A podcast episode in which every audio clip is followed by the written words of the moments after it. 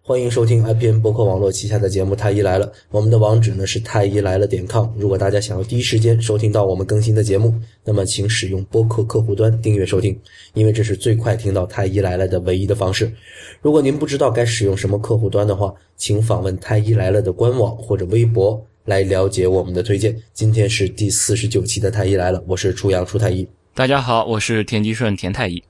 今天我跟田太医一起坐在这儿。要聊一件今天我们刚刚听到的一个挺耸人听闻的一件事儿，这个事儿让我们挺气愤的哈。呃，上海一个产妇因为要在家家里面坐月子，捂着棉被，在三十五摄氏度的这个高温下面，在家里面捂月子，结果呢，因为这个高温之后出现了这个昏迷，送到医院之后，呃，抢救无效死亡了，留下了一个。宝宝还在襁褓里面。田太医，这个事儿，以前你在这个工作当中有遇到过这种荒谬的事儿吗？遇到过，真遇到过。到什么程度啊？就是去去查房，那个那个，就是一进这个查房的房间，就觉得怎么就一阵热浪就啪就就就能冲过来那种感觉。就夏天的时候，夏天然后就不开空调，不光不开空调，还要关着窗户，因为怕受风。呃，对，就因为就因为怕受风，所以说我就说，哎，你怎么那个呀？怎么不开窗户啊？你这空调怎么不开？这么热，然然后就有家属就过来，我们有产妇呀，有产妇怎么能开门开开窗呢？怎么能开空调？怎么能吹风呢？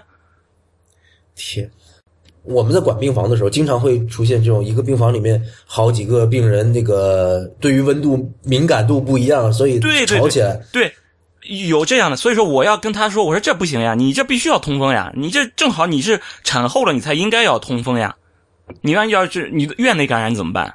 又不是你这单人房间，所以说我得发动其他的病床家属去说服他，去说服他，最后不同意，不同意，我只能命令，我不管，这是我这是在在我们医院我的地盘，我的地盘，我是医生，我下医嘱，我的医嘱就是开窗户，你必须要去执行，然后他们提出来就是要提前出院。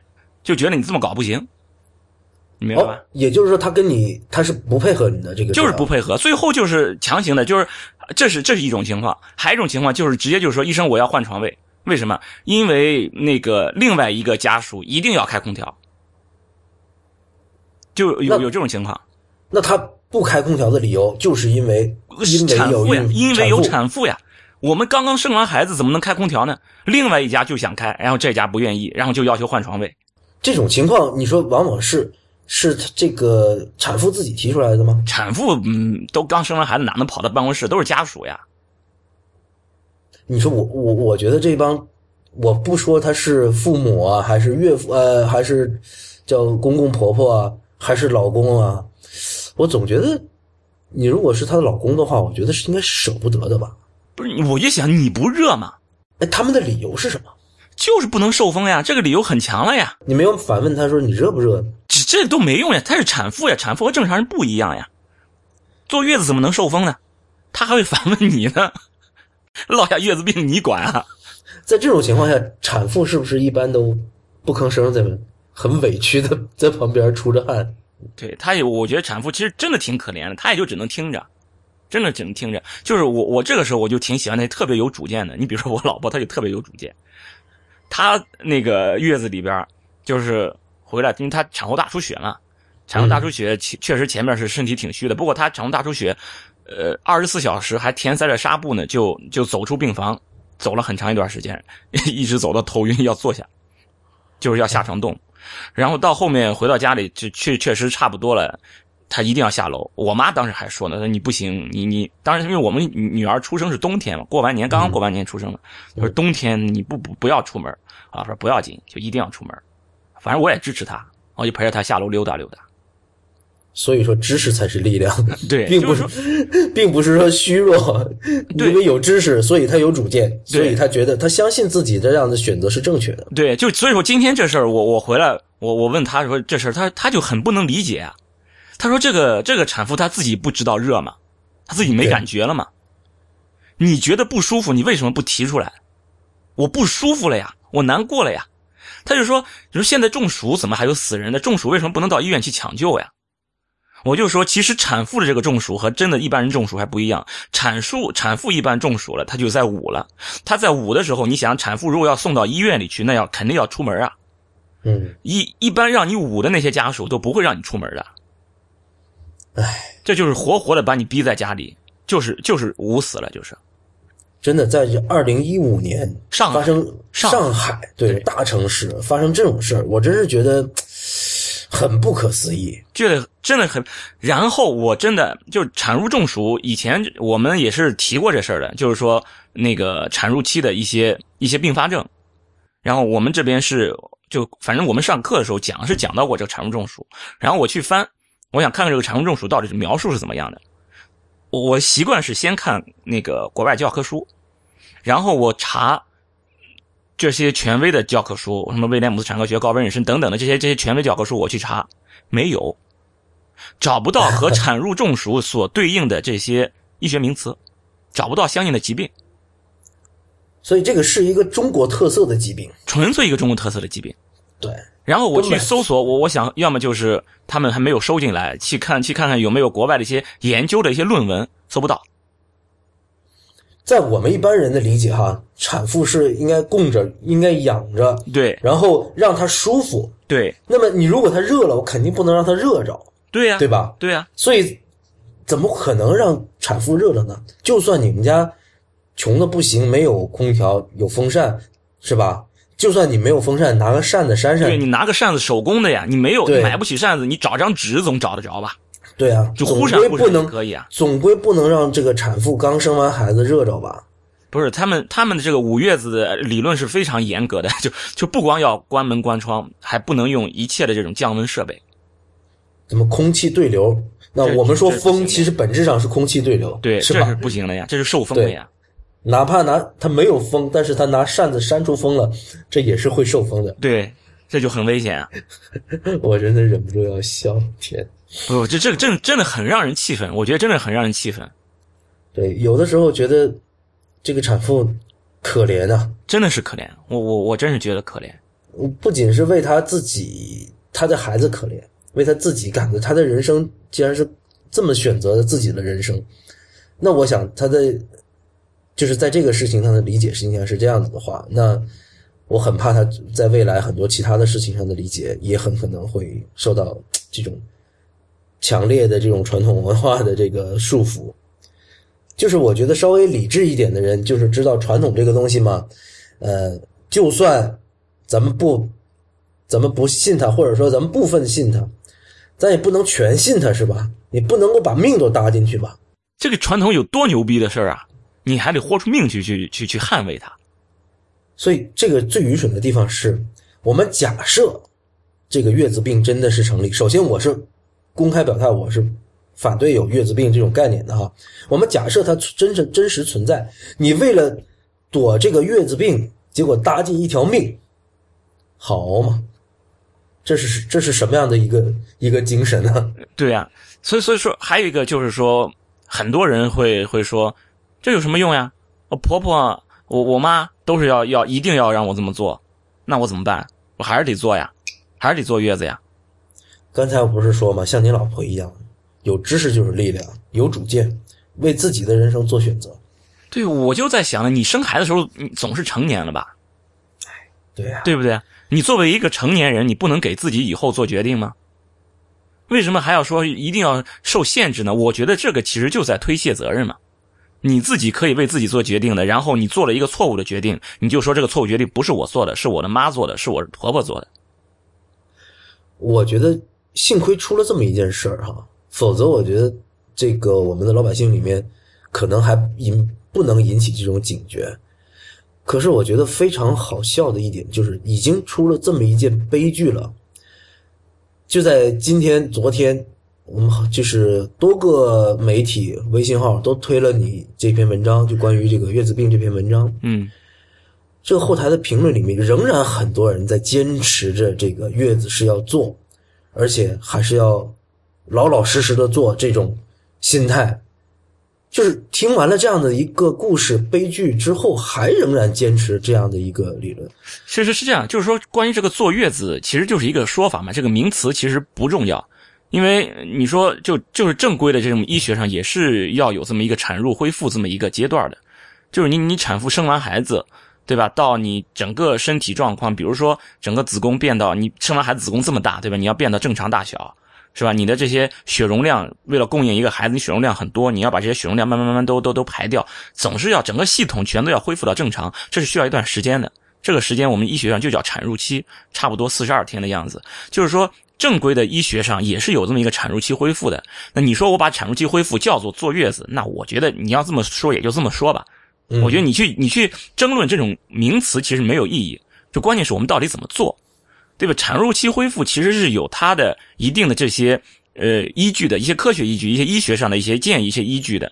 就你比如说你要注意休息，然后你的饮食上要要注意有营养。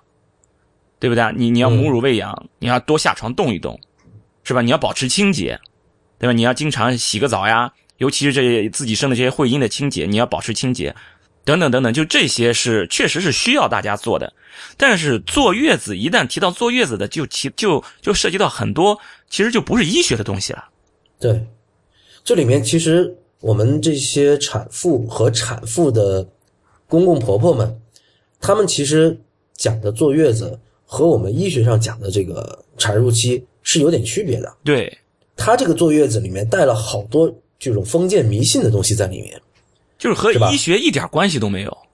对对对，但是呢，如果我们这么说，说你这个东西是属于封建迷信，可能很多的听众，包括很多的我们的读者们，都可能接受不了。他认为这是医学的，比如说。他如果说不能沾水这种说法，对不对？对对对，不能用冷水洗手。对，你觉得这个事儿，咱们一个个拆开来，细细的给大家讲，是吧？你说洗手这个事儿，他们说以后会留下病，说以后会得关节炎，会说以后手疼，到夏天还得戴手套。听说过这种说法吧？对对对，有。其实我的理解是这样的哈，就是说很多人觉得，在自己年长了之后。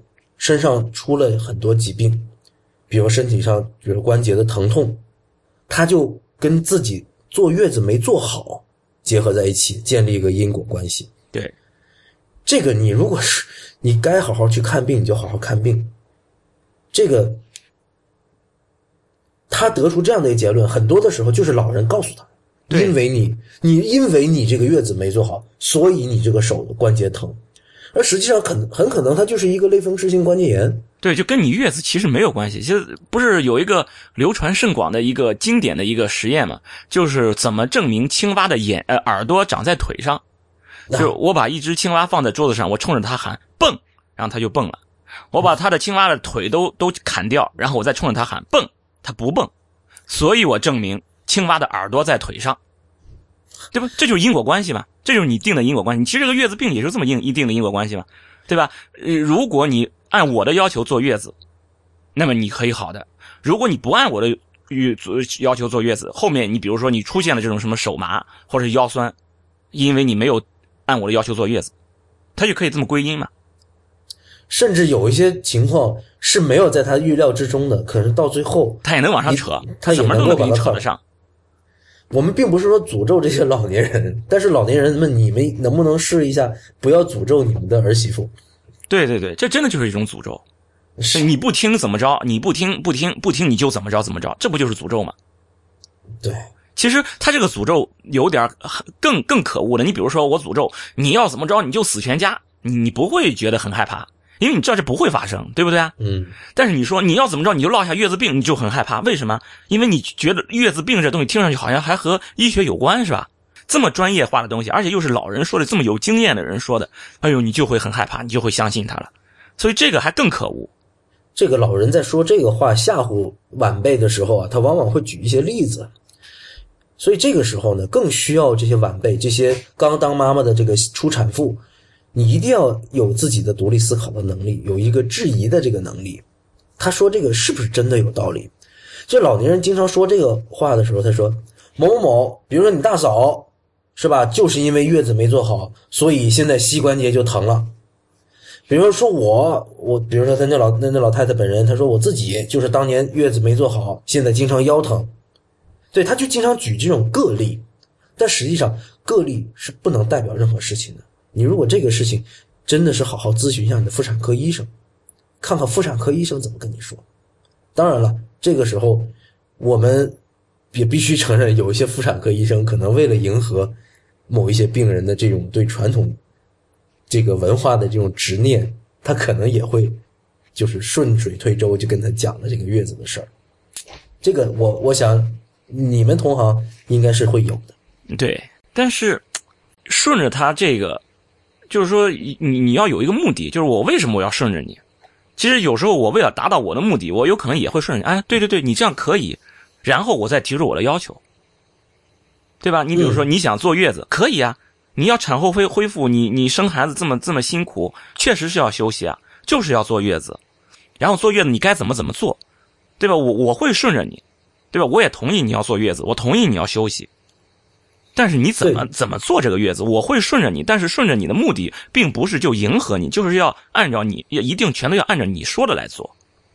所以其实我今天我和田太医两个人在这儿谈月子病的事儿，我们其实我们是承认有这么个月子这么个概念存在的，也就是产褥期，是吧？我们都把它统称为月子。那么你在这个产褥期怎么过，我们称之为坐月子。对你这个整个在产褥期这个时间里面，这个四十二天里面，你是怎么去休息，怎么去劳动，怎么去护理自己，这一切我们都统称为坐月子。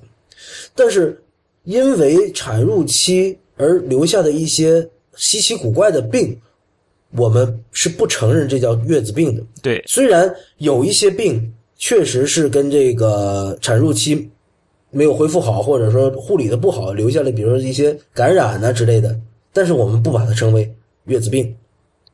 那尤其是一些跟妇产科系统这个妇科系统已经没什么大关系的这些身体部位出现的一些症状，非要跟这个月子扯上关系的，那其实真的是自讨苦吃。对，就是说你你确实产褥期里边也会得些病，对，对吧？因为你比如说你产褥感染了，是吧？嗯你比如说乳腺炎，那这个都是产褥期里边容易发生的一些疾病。但这些疾病不是说你捂上你就不会得产褥感染了，说你你不洗头洗澡你就不会得乳腺炎，不是这样的呀。你你你这些毛病和你有没有按照他们的这些这些要求、这些条条框框去做那种传统的月子是没有关系的。反倒是你那样去做，你比如你这样捂月子，捂出捂把命捂进去了，或者是这种这种一定要坐月，一定要在床上不能下床，也把命把命搭进去的。对，唉，这篇文章推出去之后呢，我们在这个后台啊看到很多这个读者的评论，有一些评论呢，我们觉得很典型啊，今天给大家分享一下哈。呃，其中有一个人这么说的：如果你老婆坐月子，你敢不敢让她不禁忌一些东西？我敢啊，对我也敢。而且我就这么干的呀。对啊，是我老婆她要求这样，她要求月子里边就下下楼去逛逛，我是支持她陪她下楼逛。对我记得很清楚。呃，我老婆是顺产的，嗯，啊，到时候呃，住院呃产后的第二天，我们就在病房里走了，第三天我们就下楼了。嗯对啊，对。然后我我老婆是剖腹产的，洗头洗澡月子里边全都在做，更不要说刷牙了。你刷牙你不刷牙，我是想你嘴嘴里多臭啊！不刷牙，所以，而且在月子期间，那我老婆就给帮着洗孩子，啊，对啊，这这对这些这些，帮孩子洗洗衣服啊什么的，沾水啊都做了。对你是一个正常人啊，你正常人可以做的事都可以做呀。而且，其实在我，因为我们家里面就是呃，我的父母辈也都是呃所谓的知识分子，他们自己也是对于这个事情也是可以很乐观的去接受这个事情，就相信科学，而不是说顽固的去想这个传统文化对于这个月子的一些进步。哦，我我我们家还跟你不一样，真的，我妈是很怕这个，很怕落下月子病，她是很怕。那你你怎么去说服你妈呢？然后我妈更听我的，对，因为他知道我是个大夫，对我就跟他说没事儿，他就没话了。不是不是每一个人都有你这个儿子。对，这是个问题，这确实是个问题。还有一种说法，还有一个听众呃一个读者说，不要拿中国女人和外国女人比啊。我觉得这种体制论啊，简直是万能的。中国中国女人和外国女人不能比啊。比如说前段时间那个英国王妃是吧？嗯嗯，啊，一出院马上就出来穿穿戴整齐，在街边然后给大家拍照，好多人就批这个王妃，说到时候你就等到你老了你就知道 你死定了，对，你就落下月子病吧，你就对，你就落下月子病。你现在出来嘚瑟了，对，将来你肯定月子病。而实际上，你你看哈，在美美国或者在欧洲，他根本就没有坐月子这种说法，人家做呃生产完之后就能洗澡。对，而并没有很多人说因为这个产后就直接沾了水，然后以后落下了什么什么病，没有，没有这样的报道，是吧？好了，那我们这个听众说了，中国的人跟外国人体质有所不同，我们只能说我们这个基因不同，然后我们的整个的这个外观不太一样，但实际上我们的身身体的这个整个的生理机制都其实是一样的。我觉得你怎么说，你中国人、外国人难道不都是人吗？对我们不不仅是同一个种，还是同一个科，是吧？对，哎，那你你你你说，咱们就说，哎，这真没法再说下去了，是吧？啊，对，就是说，你你觉得就是，那国外的人的体质和国内的体质不一样，那你你这样，如果要是国外人研究出来这种新药，你也不能用，对不对啊？然后国外的研究出来的治疗方法，你当然也不能用，因为这是这是适用于外国人体质的呀，中国人体质完全是不一样的呀。你这么说，真有人就就有人就说那是我不信西医，我就要中医，因为我们体质跟人家不一样。那那这种人，那我也就只能这么你这么说，我还能怎么说呢？那就不一样了。你不接受，你不不接受人家先进的东西，你非得抱着自己那个是吧？哎这个话题，我们不想深入的讲下去。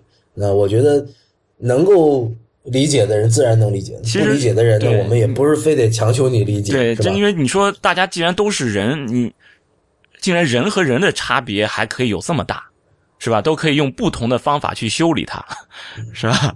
那是，那人和人是不一样。那那我们的可怜的这个产妇把自己活生生捂死了，这个真的我都不能理解。还有一位读者说：“我年轻的时候就不听老人的话，坐月子吃水果、洗头发、用风筒吹、看电视啊，然后呢，现在就落下病了。然后，所以呢，还是按照传统去坐月子好，还是老祖宗遗留下来的宝贵经验呢。”对，然后这个上海这位产妇就是按老祖宗说的，然后她倒没有月子病，直接把命搭上了。所以说，我觉得这个读者，你真的幸好没有按老祖宗说的去做，你还有机会在这里再发这条评论。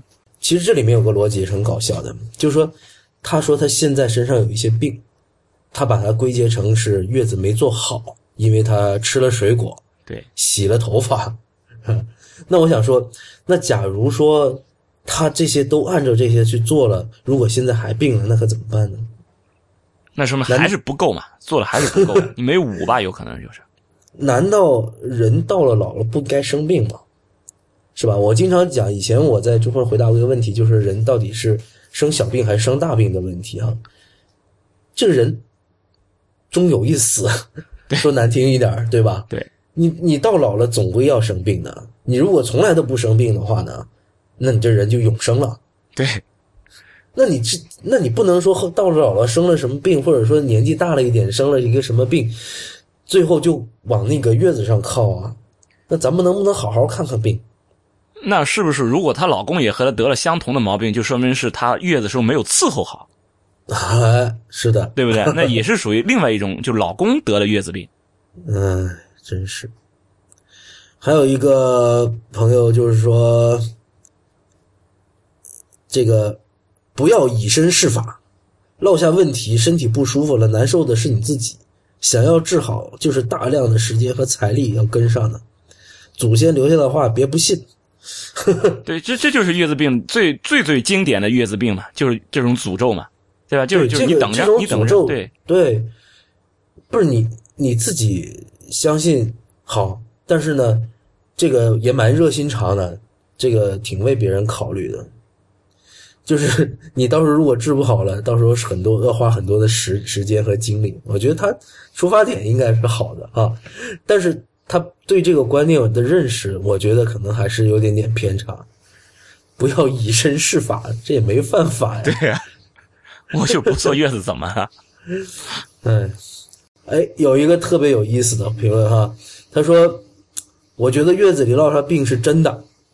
月子里呢，我吃了暖热的橘子。”虽然不凉，但还是甜的，所以现在一吃甜的水果、甜的东西就会牙疼，以前就没有过。嘿，有这个月子病里面还有一个不能吃甜的吗？哎呀，他只要是有一块他不就都能往上面去靠吗？我只要是生完孩子以后，过了一段时间发生的毛病，我都可以往这个月子上去，这个垃圾桶里去倒嘛。然后我就在月子里边找一个我什么东西没有没有做好，那一定就是他给我带来的，对吧？你你你生完孩子以后发生的这个毛病，你想想你得毛病哪有？你如果要是一生下来就有，那就是先天性的疾病，对不对啊？你只要不是先天性疾病，一定是本来是好好的，到后来发生了这个得了这个病。然后正赶上你后来得了这个病呢，是你做完月子以后生完孩子以后得的。那么好了，那既然有这么一个时间节点，那么我可以了。我只要得了这个出现这个毛病了，我就可以往月子上靠。是不是我月子上干什么时候没有做好，对吧？我比如说我现在吃甜食，其实就可能就是龋齿了嘛，对吧？你得了龋齿，你就去治病不就行了吗？或者你牙龈炎，对吧？你就去治病，你去口腔科看病呀。那那你你得了这个病，你就去看病。只不过这个得病的这个时间是在你生完孩子之后，于是这个事情就成了你坐月子没有坐好造成的了。如果他那个时候不是说吃的橘子，那天他吃吃了个饺子，那就这个饺子馅儿有问题，对吧？你你如果要吃了辣椒，那就吃辣的也会得牙龈炎，得也会吃东西牙疼。如果你要比方吃了酸柠檬，那么吃酸的也会得症。反正你总能找到一个理由，总能找到一个东西、一个事实可以解释你这个，于是就有了月子病。其实他这个犯了一个特别，呃，特别浅显的一个错误，就是他这个思维模式啊是有点点问题啊。就是他在他首先他是倒推的，对，呃，在这个生产前和生产后身体上发生了一些变化。生产前是没有牙痛的，生产后出现的牙痛，然后他倒推去找原因，找原因，不能在月子里做的什么事儿他都往上安呢？肯定跟吃有关嘛，对吧？你牙的问题肯定跟吃有关。好了，就像我们刚才说的，吃饺子，吃饺子这个在传统的这个坐月子这一套规则里面是不包含吃饺子的。对，所以呢，他这个是没法法往上靠的。但是哎。有一个说，有一种说法是不能吃甜的，啊，他说：“哎呀，这一拍脑袋，完了，我吃了甜的橘子。”其实，如果我要跟你说一下，其实是简直就是像那种已经告诉了你一个答案，然后你就是有点像那个，就是看相。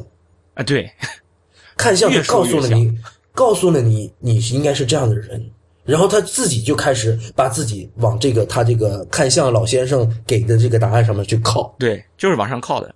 其实我告诉你，你这个病啊，是因为你吃了酸的东西才得的，那个甜的不是问题，是酸的。好了，你就记住了。哦，我记错了，上次我吃了一个山楂，哎呦，那个酸呀！这个时候，就算是你把这书重新写一遍，让他再看，他可能得重新再找一遍。对，还是能找着，这个一定还是能找着。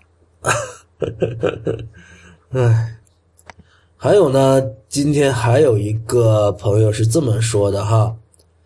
不能说坐月子这种风俗就等于中暑，啊，或者会产生中暑，是吧？那么不能说因为一年里面有那么两个人因为坐月子死亡了就否定坐月子。那么如果那么每年那么多西医的事故，是不是应该把西医医院都禁止掉？你怎么看这个？这个？比如说他他这还他还在用逻辑来给你辩。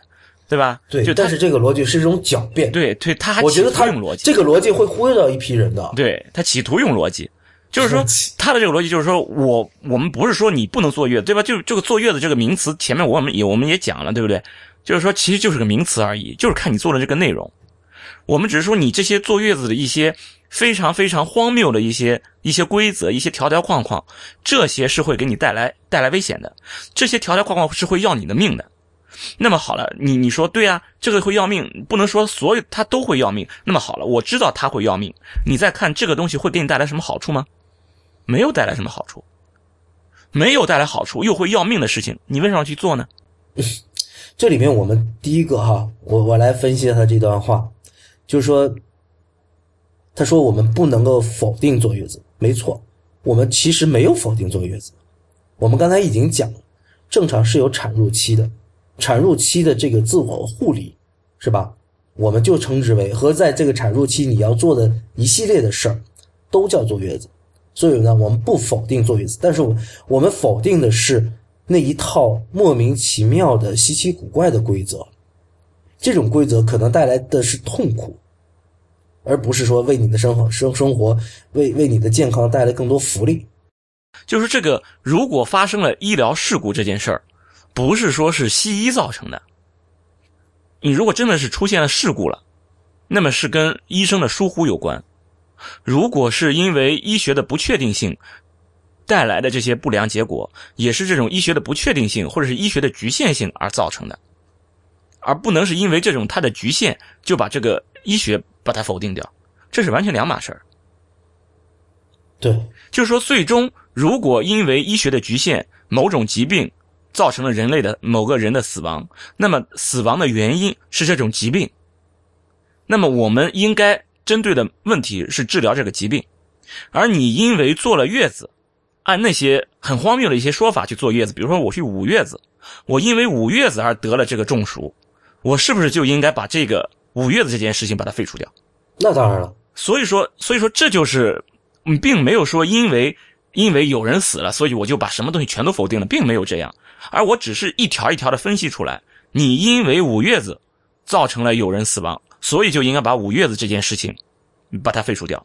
你因为禁止产妇下床。造成了这种肺栓塞，造成了人的死亡，我就应该把这种禁止人下床这种规定废除掉，而并没有推广让所有的，比如说孕期呃那个那个产褥期需要休息，我并没有把这个废除掉呀。产褥期就应该休息，对吧？应该保持充足的睡眠，这个并没有废除呀。对，这个时候啊，我觉得我们有必要给大家讲一讲如何去坐月子，就是。有几个常见的这个这个风俗，其实都听我们讲这一通，说哎，你不应该去相信这些荒谬的规则哈。那到底应该哪些相信，哪些不相信？我觉得有必要讲一讲。第一个就是冷水、水或者说是能不能沾？那答案是可以的，对对吧？对，洗澡都可以，所以洗手、洗脸、洗头就更加没问题了。对，而且教科书上写的，当然这又是国外的教科书啊，也是说的 国外的就外国人体质啊，这针对外国人体质，就是说你那个如果是正常分娩的、健康的产妇，你盆浴都是不禁止的，啊，盆浴都是不禁止的，就是泡澡，对，这都不禁止，你就更何况洗淋浴了，对，这是第一点哈，嗯第二点下床。是吧？有些人说坐月子，这里面这个“坐”字儿讲的是要在床上躺着，或者坐着，反正床是不能下的。这个是要绝对相反，完全相反，要鼓励下床。真的就是平时查房，我我就是那些产后的，包括剖宫产术后的这些病人，我每个人都一定要说一句的，就是你一定要下床动，你一定要下床动。我跟每个人这种话至少都能说两遍。每一次查房我都要说的，每一次都要问你有没有下床过。他说我下床过。我说你下床干什么？去上小便。我我接着要告诉他，你不止下床要解小便，你要刻意的下床走动。这个如果不下床走动，反而会引起这个深静脉的血栓形成。对，你要引如果要形成深静脉的血栓，这个栓子脱落掉到肺里就是肺栓塞，就会要命的。对，好，还有一点就是说，刚才我们这个讲到一直说的五。就是保温，这个这个这个是也是就是要相反的，就是说也也不是说你要动，五是 五相反的成么动了是吧？就是你要舒舒适嘛，对吧？你你感觉自己舒服，你你冬天了，你肯定你不能就光着吧，对吧？你你总要穿的厚一点，你夏天嘛，你总要总要凉快一点，开开风扇，开吹吹空调了，就是你要自己舒服呀。对，你你不舒服，你想休息你也休息不好啊，对不对？然后还有那这个吃啊，有什么东西不能吃？有说海鲜不能吃的，海鲜，除非你海鲜过敏，你吃了海鲜以后你你身上不舒服，其他的我们就是要鼓励你吃这种鱼虾或者这种精肉，是吧？或者是鸡蛋、牛奶等等，就这些高蛋白的你都可以吃，当然你要最好要比较容易消化的。还有其他的，就是说没有什么忌口，有忌口有忌口，忌酒。啊，真的，这边我我是在浙江这边温州，他们那一带就是有这么一种叫月月子月子酒，非常非常流行。就你月子里边一定要用这个月子酒呀，或者酒酿等等的，就是含酒精的。所以说我查房时，他们要问到要吃什么，我一定要告诉他，只要是带酒的东西不要沾，嗯，碰都不要碰，因为你要喂奶呀。对呀、就直接，其实你母亲在喝什么吃什么，就就就我们俗话说是过奶，对对，这直接就是到你们乳汁里面去的很多东西哈。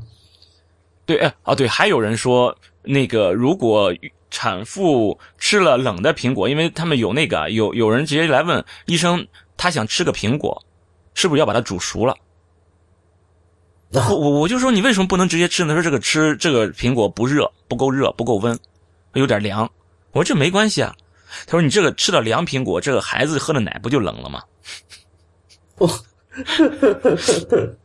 这这人家说的这个冷和我们理解的冷可能不一样。对，还有一个坐月子不能刷牙，我我都不知道这个理由从哪来。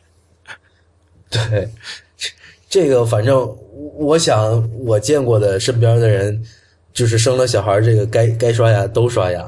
对，我我真的不知道，就他这个想法他怎么来的，就是刷牙都都会受到影响的，就生个孩子就不能刷牙了。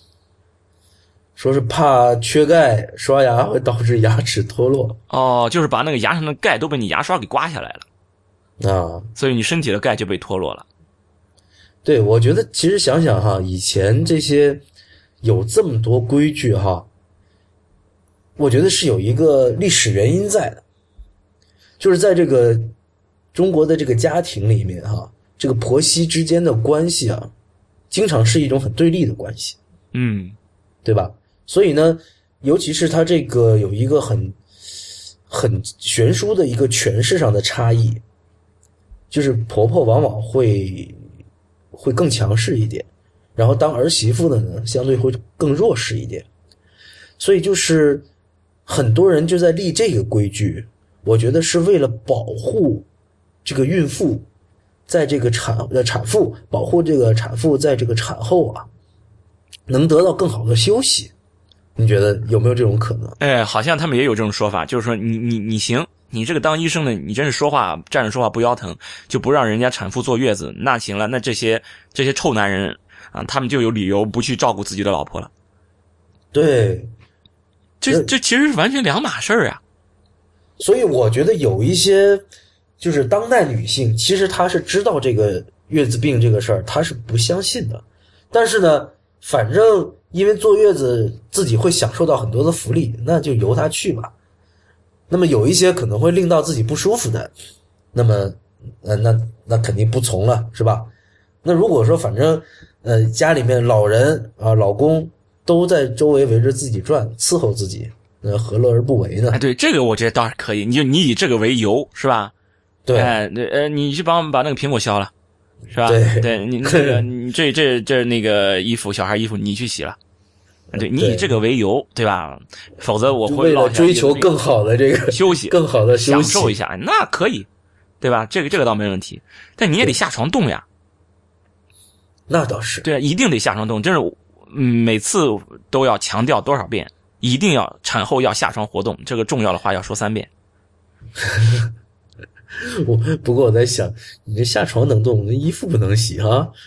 那那不一样呀！我下床活动是为了锻炼，这是这是医生的医嘱，我这是遵医嘱在治疗疾病，对吧？洗衣服不是治病，对吧？洗衣服这是生活，生活你要照顾我，所以让老公去洗衣服，是吧？老公去削削苹果，是吧？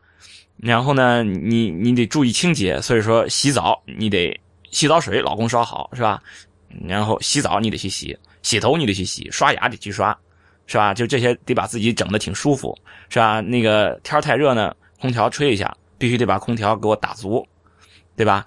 天太冷呢，你得给我弄好那这个保温，是吧？你就反正整个这个这个环境弄得挺挺舒服点对，这这这个月子是得这么做。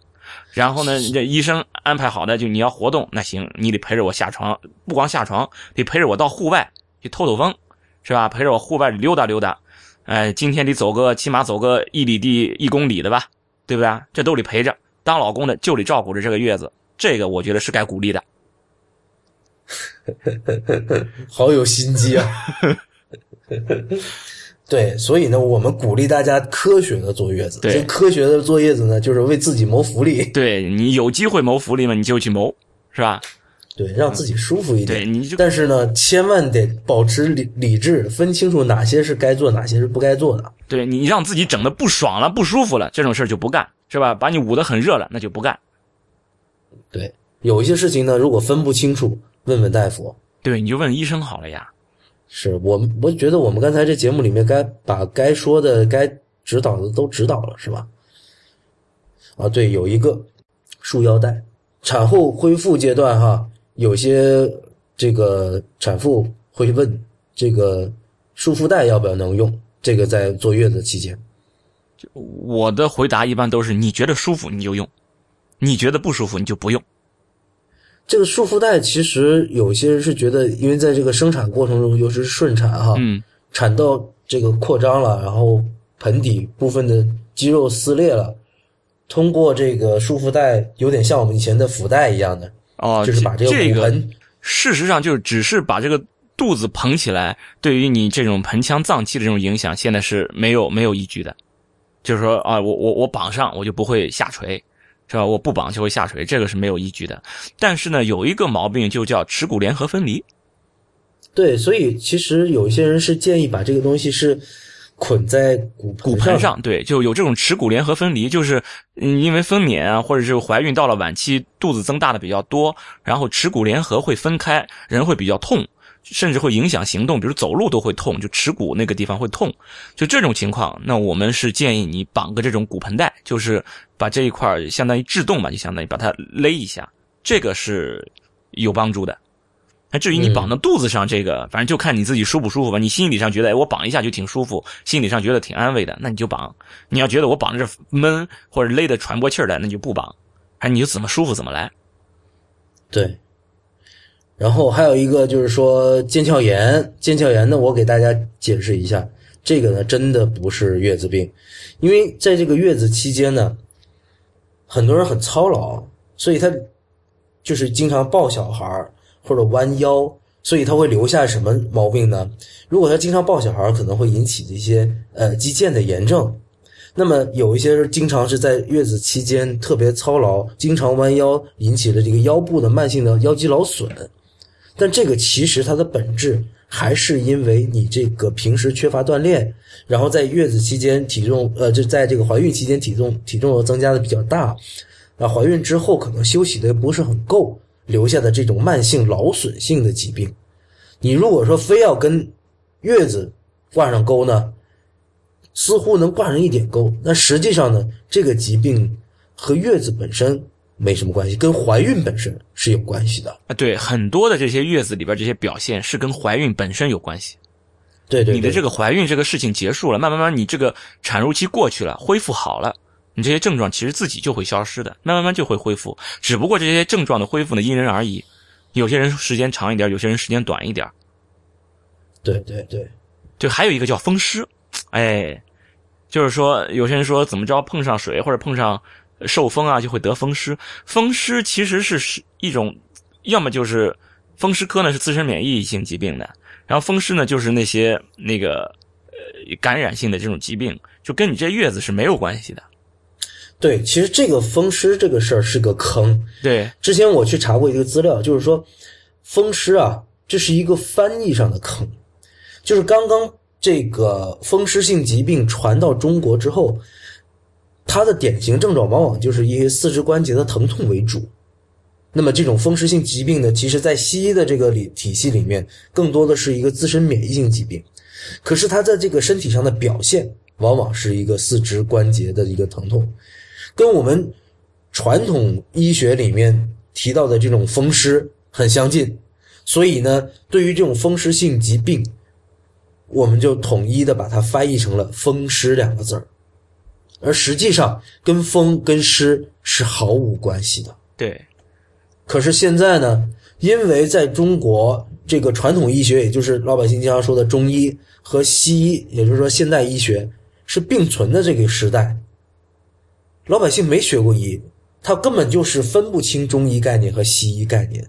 在我们这个西医或者中医的综合性医院里面，也是有风湿科的，而实际上风湿科跟风和湿一点都没关系。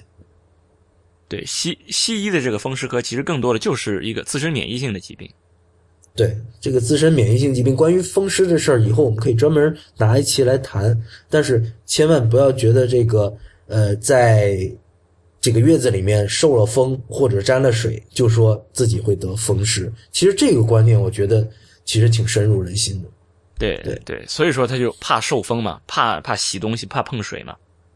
嗯。我和田太医刚才一起跟大家聊了一下这个月子和月子病的事儿。我们其实的观点呢，就是在这个产后的这个四十二天里面，在这个现代医学里面，我们把它称之为产褥期。如果呢你非得管它这个时间时期叫做月子，也是没问题的哈。那么在这个一段时期里面，你要做的事儿，你做的修养、自我的护理，你把它称作坐月子，我们也没意见。我们也不反对，就是在这个产褥期休养，是吧？但是呢，有一些没有什么科学依据的这些习惯，这些传统文化的禁锢，我们大家应该有这个取其精华，弃其糟粕，哈，有一个自我的一个判断。呃，对，有一个自我的判断，哈，没有必要就是老人说什么就盲从，是吧？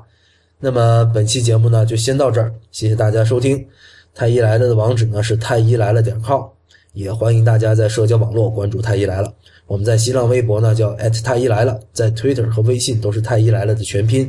同时也欢迎大家收听 IPN 博客网络旗下的另外几档节目：IT 公论、未知道、内核恐慌、流行通信、五次元及硬影像。